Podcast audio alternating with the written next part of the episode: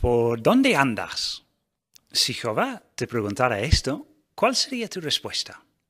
Pues si quieres hacer feliz a Jehová en tu vida personal, la respuesta tiene que ser que andas en la verdad.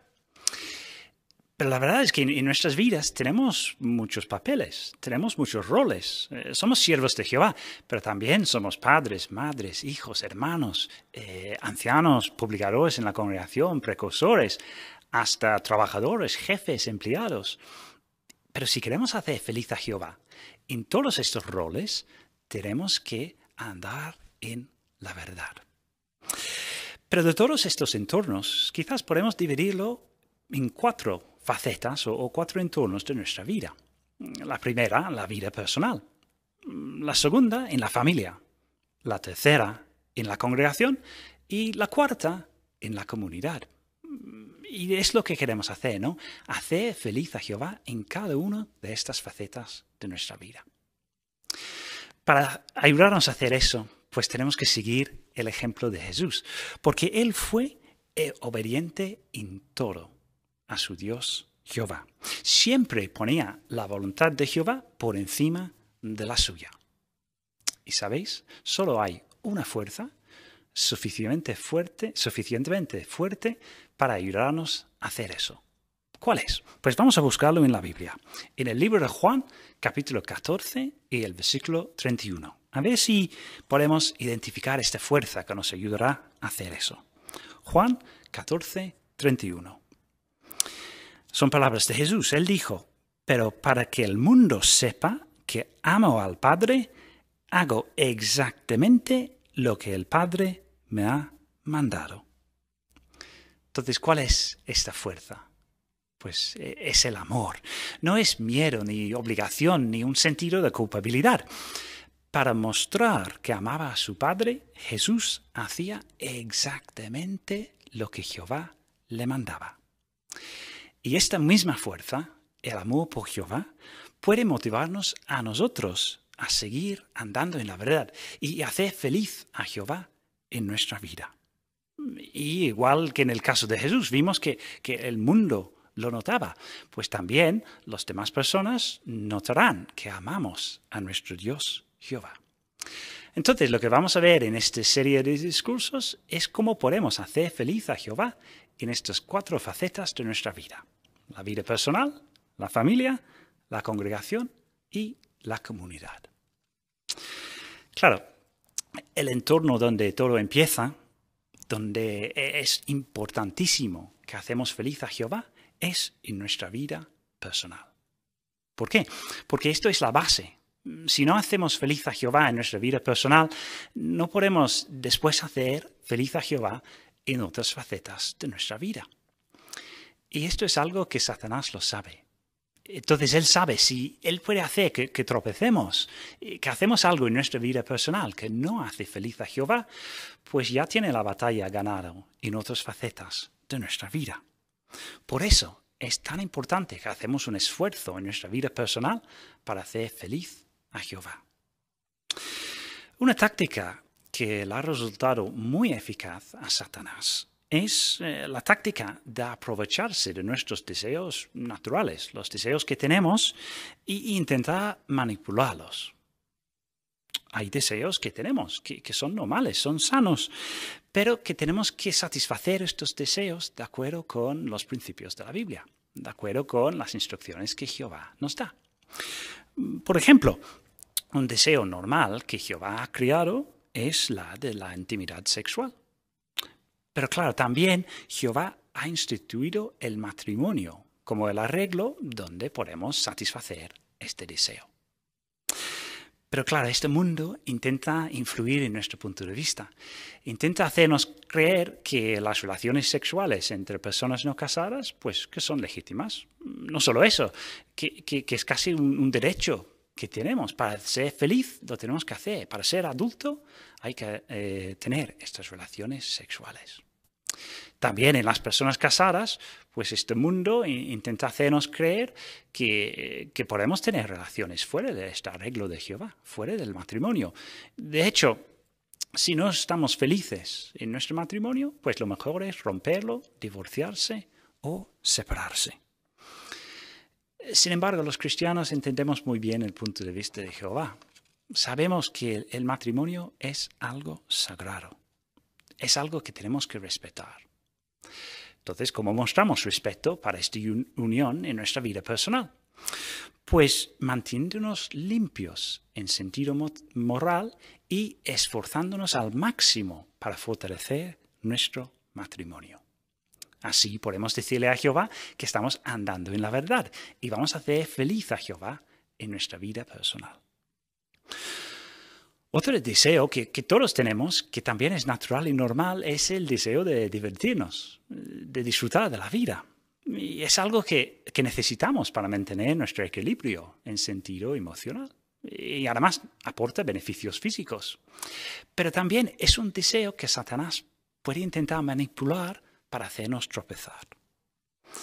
Por ejemplo, el entretenimiento que ofrece este mundo es cada vez más alejado de los principios bíblicos, de lo que nos enseña Jehová.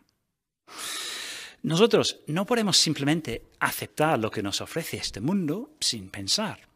Por ejemplo, si, nos sentamos delante de la, televisión y empezamos a hacer zapping, o, simplemente navegamos por Internet y aceptamos todas las sugerencias que nos dan, pues vamos a acabar mal. Tenemos que ser proactivos, tenemos que elegir con cuidado nuestro entretenimiento. Así hacer feliz a Jehová en nuestra vida personal. En realidad es, es un esfuerzo constante que tenemos que hacer. Y hay una exhortación en la Biblia que nos ayudará muchísimo a entender cómo podemos hacer este esfuerzo constante para hacer feliz a Jehová en nuestra vida personal. Es una exhortación que encontramos en la primera carta a los Corintios, capítulo 16. Vamos a buscar esto juntos. La primera carta a los Corintios, capítulo 16, y esto es casi la, conclusión de la carta que Pablo escribió a sus hermanos. Y, y mira lo que les dice en el versículo 13. Dice, manténganse despiertos, estén firmes en la fe, sean valientes, sean fuertes. Esto es el secreto de hacer feliz a Jehová en nuestra vida personal. Tenemos que ser fuertes en sentido espiritual. Bien sabemos que, los fundamentales de nuestro servicio a Jehová nos ayudará la lectura de la Biblia, la oración y especialmente la meditación. La meditación nos ayudará a pensar en cómo tenemos que aplicar lo que estamos leyendo.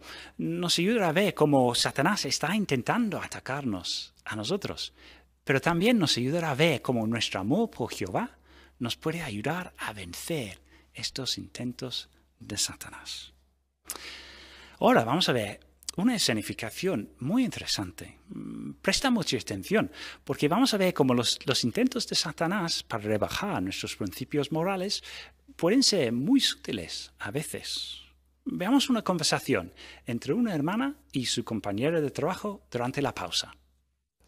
Julia, no me puedo creer que hayas roto con tu novio. Sí, fue una decisión difícil. Pero si Carlos tenía un buen trabajo. Sí, lo sé, Emma, pero eso fue precisamente parte del problema. No te entiendo. Me di cuenta que en el fondo lo que más eh, le preocupaba era su trabajo. Le importaba más el dinero que hacer más cosas para Jehová. Ya. Y para ti tu religión es súper importante. Bueno, ¿y ahora qué vas a hacer? ¿Ya te has fijado en alguien? La verdad es que no lo he pensado. Pues date prisa porque se te va a hacer tarde. Ok, mantendré los ojos abiertos. Sí, sí, ya. Pero tú qué estás haciendo para que alguien se fije en ti? ¿Para que se fijen en mí? ¿Qué debería estar haciendo? Mira, te lo voy a mostrar. He estado viendo tu perfil en las redes sociales y es súper aburrido. No sé, deberías poner fotos más interesantes. ¿Interesantes? Sí, ya me entiendes. Si lo que quieres es conocer gente nueva, Julia, deberías enseñar un poco más. No solo paisajes o fotos de ti con esa ropa tan formal. Ah. Mira, fíjate en las chicas de la oficina, que no te digo que tengas que hacer exactamente igual que ellas, pero no sé, podrías mejorar un poquito tus selfies, que yo te pueda ayudar. Bueno, tal vez no sea mala idea. Y ya que estamos, deberías estar un poquito más activa en las redes sociales, que es que hay muchas formas de conocer gente nueva, Julia. Apuesto que hasta testigos de Jehová. Ok. Pues está claro que la compañera de Julia tiene buenas intenciones, no es mala chica. Pero ¿creéis que su consejo es bueno? Si Julia quiere hacer feliz a Jehová en su vida personal, ¿podría ayudarla su amor por Jehová? Pues vamos a ver. Mira, te lo voy a enseñar. He estado viendo tu perfil en las redes sociales y es súper aburrido. No sé, ¿deberías colgar fotos más interesantes? ¿Interesantes?